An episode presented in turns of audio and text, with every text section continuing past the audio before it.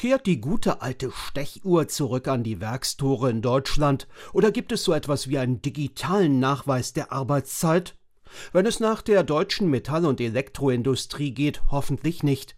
Der Präsident des Arbeitgeberverbandes Gesamtmetall, Stefan Wolf jedenfalls, wundert sich noch immer über das Grundsatzurteil zur Arbeitszeiterfassung aus dem September. Die Arbeitszeiten, die wir heute in Deutschland haben, gehören wirklich zu den kürzesten der Welt. Wer Wohlstand will, muss diese kurzen Arbeitszeiten dann wenigstens hochflexibel und unbürokratisch verteilen können, um auch hochproduktiv in unseren Unternehmen arbeiten zu können.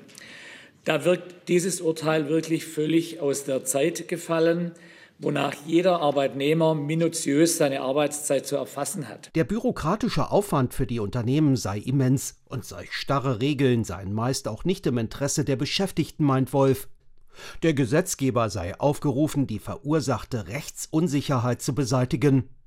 Der Gesamtmetallchef beruft sich dabei auf drei neue Rechtsgutachten, unter anderem vom Direktor des Instituts für angewandte Arbeitswissenschaft Sascha Stowasser. Er betont, flexible und innovative Arbeitszeitmodelle, insbesondere die Vertrauensarbeitszeit oder das mobile Arbeiten, sind im Zuge der digitalen und ökologischen Transformation sowie zur schnellen und kostenneutralen Reaktion der Unternehmen auf betriebliche und außerbetriebliche Ereignisse unerlässlich.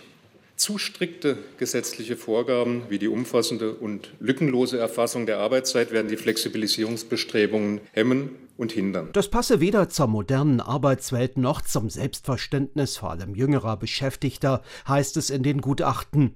Als Konsequenz aus dem umstrittenen Gerichtsurteil fordert Gesamtmetallpräsident Stefan Wolf, die Arbeitszeitgesetzgebung in Deutschland grundlegend zu reformieren. Er regt unter anderem an, von einer Tages- zu einer flexiblen Wochenhöchstarbeitszeit umzustellen.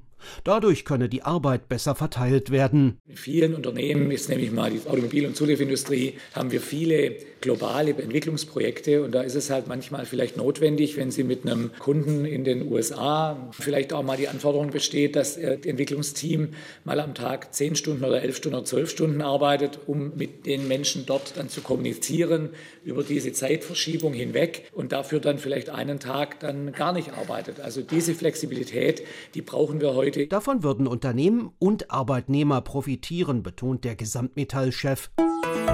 RBB 24 Inforadio vom Rundfunk Berlin-Brandenburg.